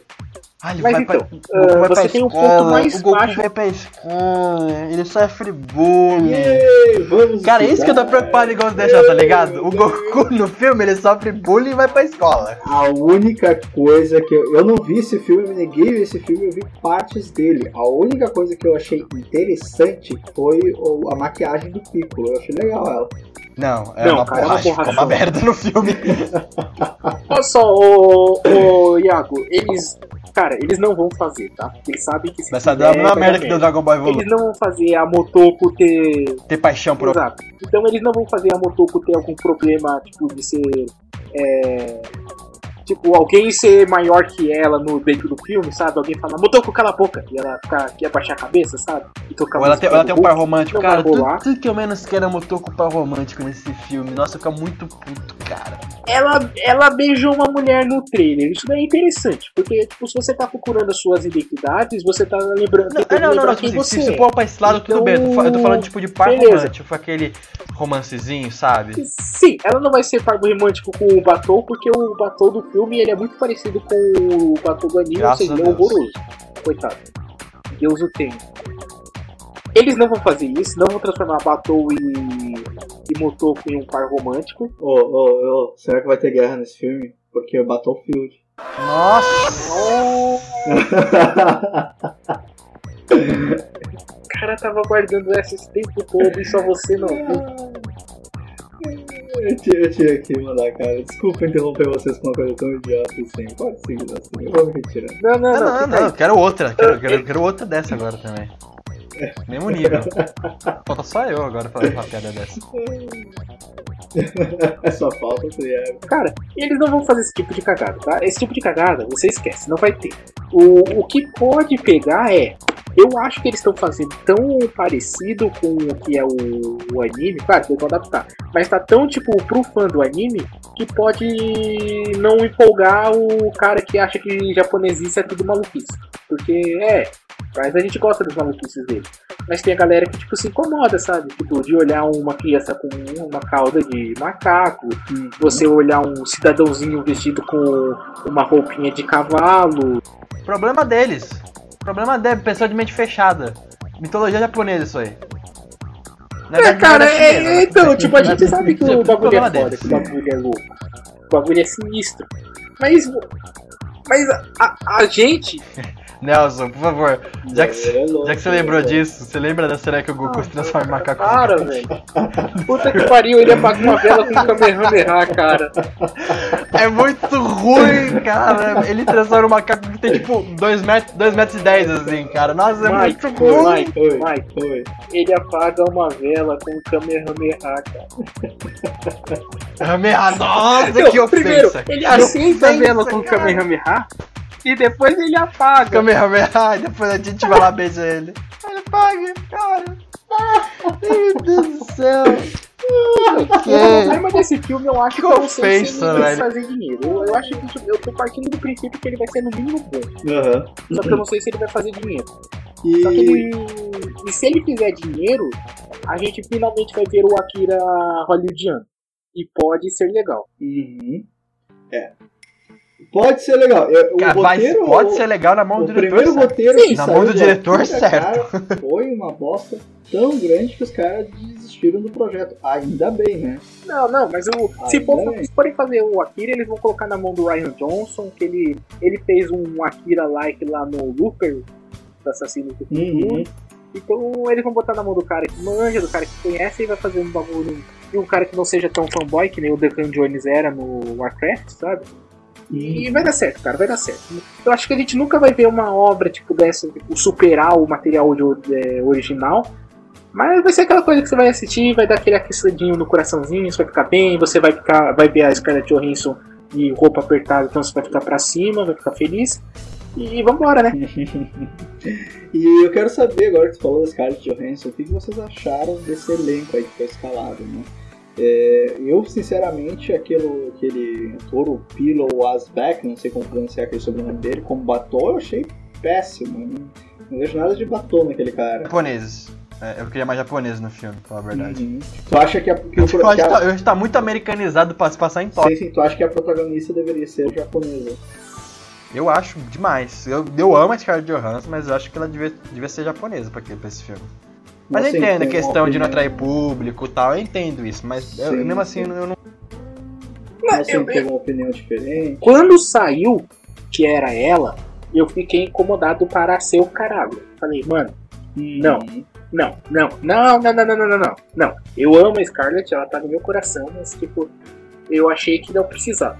Aí saiu o trailer, eu falei, foda-se, olha, olha essa mulher. Primeiro que você olha essa mulher, ela já tá de roupa apertada. Aí você já dá um novo. Ela tá, ela E tá bem ela caracterizada Tá como com uma. Mano, ela tá muito parecida, velho. Se você pegar a imagem do anime e você colocar ela, ela tá muito mais parecida com o anime do que se você colocar qualquer outra japonesa. Tudo bem, a gente entende por causa da Verdade. questão dos olhos. que eles têm nos animes eles são grandes para mostrar emoção e os japoneses eles não são conhecidos pelos seus olhos grandes, eles por isso eles eles conseguem ficar ricos, eles não têm ganância. Mas o alguém pegou? Alguém pegou? Alguém pegou? Não, não foi uma merda, continua. Mas, mas a questão é essa, cara. Eu acho que o filme, ele, pelo menos no trailer, ele me vendeu assim, tipo, cara, esquece, esquece, não vai ser aquilo, vai ser isso aqui, e isso aqui tá foda. Eu aceitei, sabe? Até porque É, sa- é, sabe uma coisa que vai, por exemplo, me tirar muito do filme? É que o nome dela é Mo- Motoko Kusanagi. Sabe, rapaz, Scarlett Johansson? Ela não tem nada nem de Motoko, Sabe nem de como eles vão explicar Mas isso? olha Isso é uma coisa que vai me incomodar, por exemplo. IMDB, na, na descrição do- da personagem, diz Scarlett Johansson e diz The Major, não diz Motoko Kusanagi. Então eles podem tratar ela com outro nome também. É, eles provavelmente vão passar mais como The Major do que Motoko, mas eles vão falar Motoko. Mas sabe como eles vão explicar isso, Iago? Hum, É, não, Ele. É isso, só não falar o a Scarlett Johansson, ela foi escolhida porque a Motoko é uma máquina, então a máquina ela tem que ser perfeita. Então eles precisavam da mulher perfeita. E a Motoko de verdade, a Motoko da mente, ela é, devia ser. ah, o fetiche do Nelson. Né? Mas ela, tipo, ela. Ela, ela, per- ela é Cara, perfeita. ela a mente máquina dela é matar. de uma mulher japonesa, certo? É. Então, se Ele quer uma mostrar um explicação, mas eu não vou deixar flashback de uma fazer criança japonesa ou de uma mulher japonesa sofrendo um acidente e, as- e o setor 9 recuperando pra usar a mente dela pra se transformar numa mulher perfeita que é a Scarlett Johansson. É muito simples, na verdade. Aqui racista, né? Os japoneses são Cara, perfeitos. eu tô.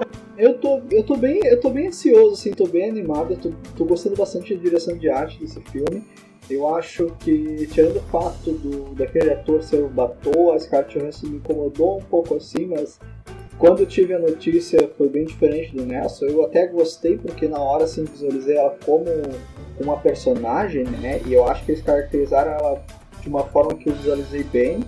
E é aquela coisa, né? É, a gente tem a animação, ah, nós estamos indo para um filme live action. Me incomoda um pouco do fato de ser uma produção americana, me incomoda. Mas eu acho que tem tudo para dar certo, cara, sinceramente.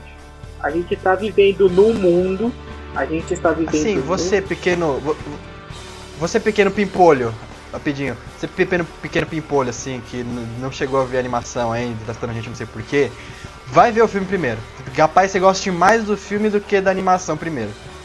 Então, essa, essa é a minha dica. Vai com a expectativa baixa. É aquela coisa, né? Às vezes o, o que a gente vê primeiro a gente acaba gostando mais, né? Geralmente é assim. É que, é que sabe que também é uma preocupação que eu tenho muito, por exemplo, o que eu falei já dessa americanização das coisas. Por exemplo, você tem o, o Old Boy, que ele é um mangá japonês originalmente, e depois fizeram a animação coreana dele. É, ele, é o, É, então, ele é um mangá. Ele é um mangá japonês com animação coreana, que teve uma adaptação. é, é, é animação não, filme, filme coreano. E o diretor é coreano. né? É, cara, o, coreano. o mangá, o, o mangá ele, ele tem um final muito ruim, cara, ele tem um final muito cagado. O começo é igual do, do filme, mas o, o final é tão, é tão merda, é tão lixo.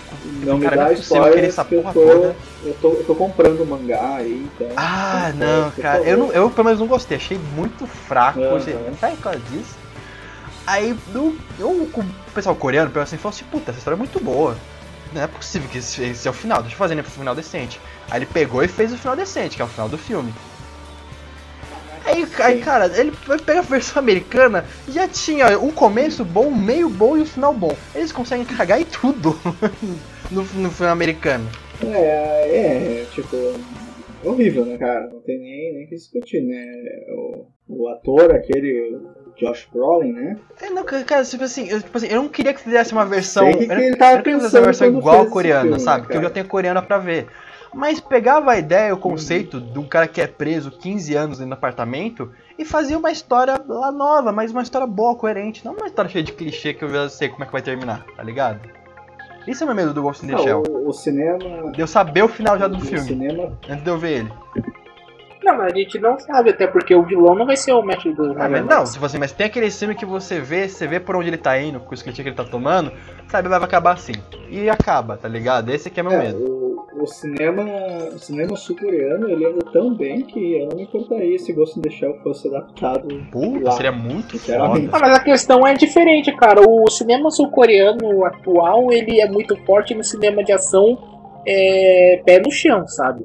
Tipo, é pancadaria, cara. porradaria, cena de ação de Não, o Trent e o Busan é praticamente isso. Tipo, é assiste, cenas, a, tipo, bem. assiste, assiste a criada. Nossa, esse filme é foda demais, cara. É Filme de foda. 2016, cara.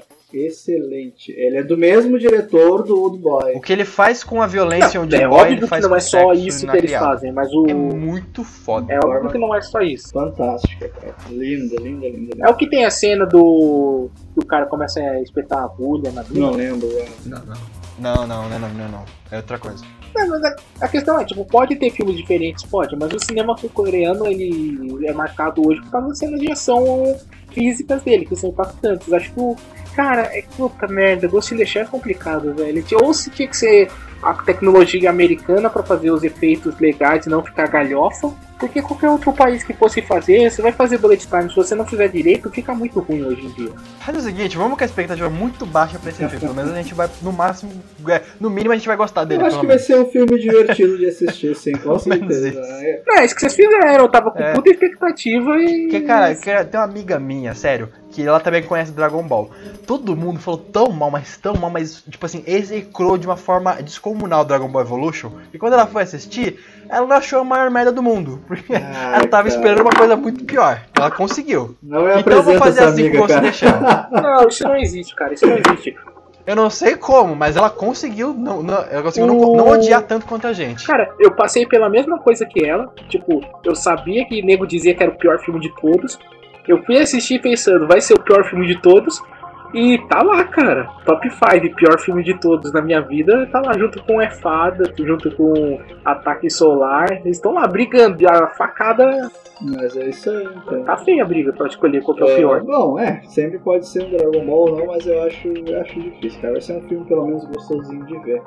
E ele vai ser lançado aqui no Brasil dia 30 de março e vocês, caros, ouvintes, vão poder ler a crítica que vai sair logo em seguida por algum desses três críticos aqui meio. Como é que eu posso classificar? no- Geniais, geniais, geniais é uma boa, uma boa adjetivo. Ah, vamos, vamos ser modestos, né? Nós somos. Dois pé rapado e um, e um muito bom. Ah, que é o. Nelson. Obrigado, É, Iago, né? obrigado, obrigado. Mas obrigado. é isso aí. Vamos. Eu já li a crítica dele do É Fada, achei que foi Maria, mais cara, acho que é fada foi a maior crítica que você teve na vida. Não vamos estragar esse, esse Cappuccino Cast falando de é fada, né, galera? Por favor, né? Gente, já foi de conceito de máquina é vida. né? sejamos menos. Fazer Dragon Ball Evolution e é fada. Só uma coisa, só uma coisa. Kéfera, se você estiver escutando esse cast, me liga. Patrocina a gente. A gente fala bem O do seu Nelson falou muito bem do teu filme lá, cara, pra dar uma lida lá. Não, a gente muda a nota, não tem problema. Exclui o Nelson. Só patrocina a gente. Mas aí então vamos partir para as recomendações, né? Dentro desse contexto do the Shell ou não, né, Nelson? É, ou não. E vamos lá, Iago. Ah, começa aí fazendo tua recomendação para nós. Deixa Nelson, que eu não sabia ainda a recomendação dele até agora. Quero muito saber qual que ele pensou no meio do cast. Mas então vamos lá, assim, vamos lá, vamos lá, vamos lá, que eu também tô ansioso pra ver tua recomendação pra nós. Vocês estão colocando uma expectativa que não é justa para com o meu, a minha recomendação. Aliás, é porque é um puta filme e um puta jogo. Na verdade, são duas recomendações, tá? Mas ambas são muito parecidas com Ghost in the Shell e eu vou explicar o porquê. Primeiro filme, o Ex Machina. Eu resolvi colocar aqui só porque eu descobri que os dois vacilosamente não assistiram essa maravilha de filme. Aqui, ó. Delícia de filme. Cara, é, é desses filmes recentes de ficção científica que você tem que assistir, sabe? Tem, você tem que assistir A Chegada, você tem que assistir Gravidade, você tem que assistir é, Ex Machina. Ah, você pode dizer, ah, não é tão bom assim o, o Gravidade, por exemplo. Pode discutir, mas são filmes que vão ser importantes para o futuro da ficção científica, como ela é abordada no cinema. E Ex Machina é um roteiro inacreditável, cara. Acho que é um dos melhores roteiros que eu vi nos últimos, sei lá, 20 anos de cinema. Então 23, ah, então desde 96, é, por aí. Nossa, olha só. Cara, é inacreditável. E ganhou o Oscar de melhor efeitos visuais, que é, tipo, realmente são, são impactantes, mas não é o. Não é isso que vai te deixar embasbacado, sabe? Uhum. São as atuações do Oscar Isaac, que é muito boa, do Downham Gleason, que dos dois estão no Star Wars episódio 7, e da Alicia Vikander, que é a nova Tomb Raider. Então, É um filme assim, tipo, pra você assistir, mas você tem que assistir bem, porque se você tiver mal, você vai acabar entrando em depressão. Eu recomendo aos dois. O, a outra recomendação rapidinha que eu vou fazer aqui é de um jogo chamado Deus Ex Mankind Divided. Divided. Porque a questão do Deus Ex ele usa muito dessa questão do de você ter implantes, você vai colocando implantes cibernéticos e o quanto que isso vai tirando da sua humanidade e até onde você pode tirar sua humanidade em prol de virar um ser humano melhor. Como isso pode corromper não só o seu corpo, mas como também sua alma. É uma série que eu gosto, embora eu nunca tenha jogado tanto assim, porque eu, eu infelizmente ainda não tenho essa geração de videogames. Mas eu joguei bastante com o Matheus. Abraço, Matheus, tá sumido. Bora gravar.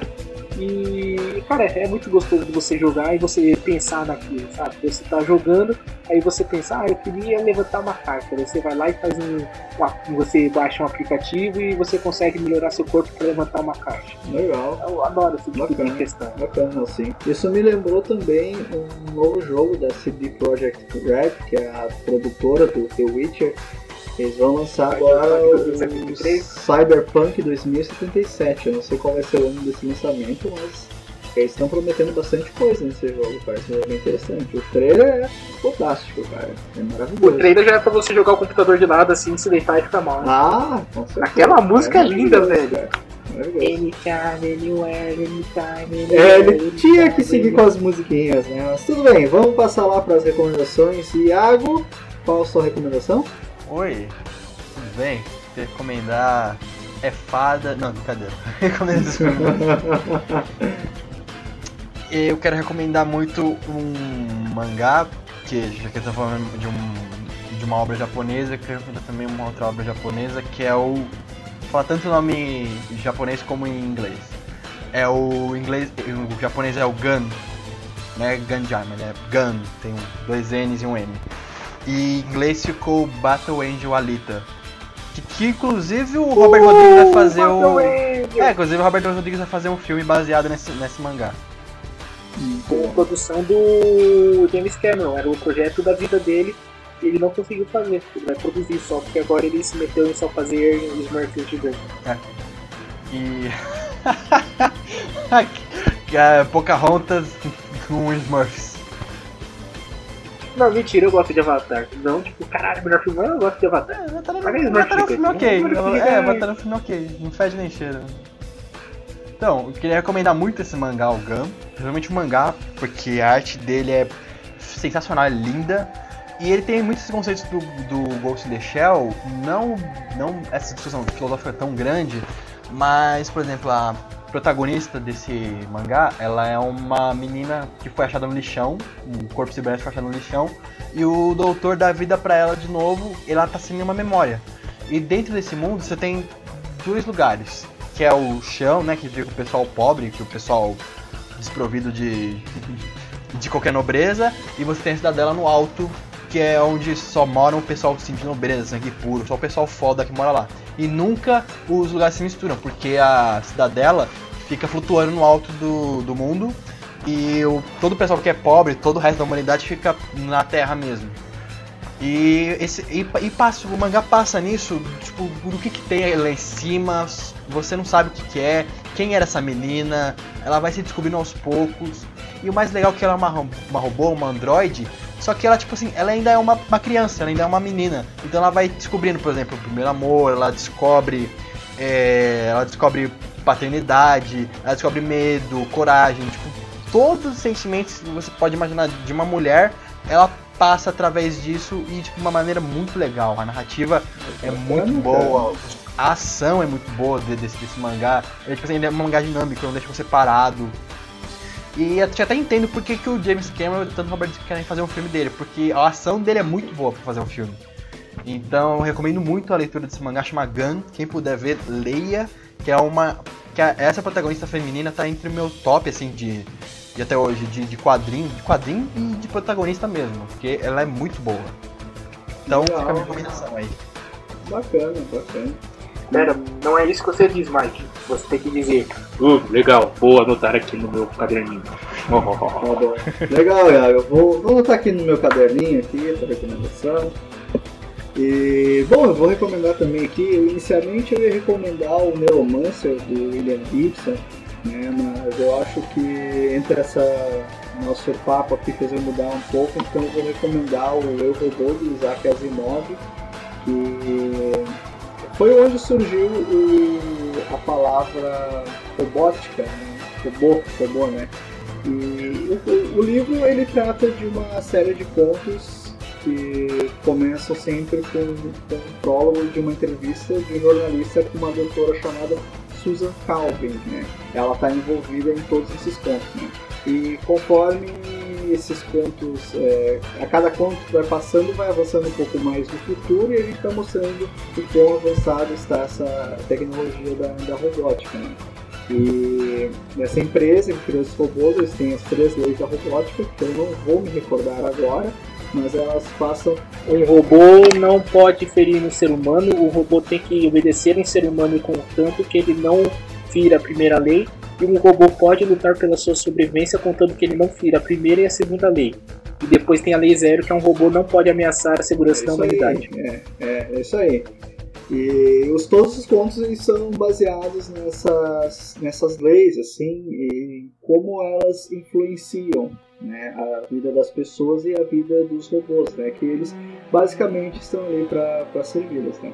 E eu acho fascinante, é um livro gostosíssimo de se ler. É, por, não sei se é por ser contos ou pelo, pela escrita fácil do Asimov, é, a gente fica bem, é, bem. A gente entra naquele mundinho ali futurista. E também acho que Asimov ele foi muito responsável até pela, por grandes coisas, assim, grandes trabalhos Totalmente da cultura pop. Né? Totalmente, né? O cara criou. É bom que ele vai ele parte, o primeiro conto é um robô bem prosaico, né? Quando você chega lá no nono, ele vai, é, vai evoluindo junto e você chega no robô que está permitindo viagens espaciais já. Né? E essa questão do. A questão do Asimov ele sempre cria um. É, todos os livros e contos dele meio que conversam no mesmo universo, a questão de viagem espacial se torna importantíssima para o futuro de contos dele, como por exemplo os contos da Fundação, trilogia da é, Fundação. Eu já também vou recomendar aqui dois contos que eu gosto muito dos Imóveis, que são meus contos favoritos, que é A Última Pergunta e A Última Resposta. É, é fácil se confundir sobre o que se trata a história por causa dos nomes, assim, com os dois, mas eu recomendo bastante uh, para vocês, caros ouvintes aí. Então, cara, eu queria, queria é, ter essa criatividade pra fazer faz um podcast especial sobre, sobre a história das Asimov, né? Nossa, gente, tem que fazer um do Tolkien também, né, cara? Daniel, vai tomar no seu cu. Mas vocês têm mais alguma coisa para falar? Podemos encerrar aqui? Eu tenho uma coisa a falar. Fala aí, assim. Daniel, morra. Eita, cara, você sabe que tá perdendo. Começou no antes, né? É, então é isso aí. Assista antes ou depois do filme, mas assista essa animação, né? vale muito a pena. É uma obra de arte japonesa, assim, muito bem feita. E digo, ma digo mais, se você não viu Ghost in the Shell, se você não viu Blade Runner, e se você chama A Chegada de Contato 2, você não é digno de ser chamado de ser humano. Você é menos do que aquilo que as pessoas vulgares chamam de nada. É. Mas então é isso aí. Muito obrigado, caros ouvintes. Vamos ficando por aqui com mais um Cappuccino Cast. Eu agradeço a paciência de vocês e a paciência do Nelson e do Iago. Peço desculpa aos dois e aos ouvintes também se eu fiz alguma coisa errada aqui nesse cast. Mas é minha primeira experiência como, como host de podcast. Espero que eu tenha, tenha satisfeito os ouvidos de vocês. Né? É. Todo mundo que foi host já pediu desculpa. É um né, trabalho Daniel, difícil, eu, né, Nelson, agora o cara. Todo, ninguém confia, ninguém confia no próprio Tago, é incrível. por aqui. E Nelson, encerra aí pra nós com mais uma música. Ah, rapidinho, rapidinho com, compartilha e curte nossas redes sociais aí, vai estar na descrição. Nelson, Você atrapalhou minha ah, música, é, né, desculpa, Não, canta de novo, vai. Eu odeio, cara. 3, 2, 1, vai, vai. Agora já vai ter a música aí. Come and get your love. Eu realmente estou arrependido por ter feito isso, né? Mas tudo bem. Cara, eu tô muito ansioso pro Guardiões 2. Deve ser muito foda esse filme.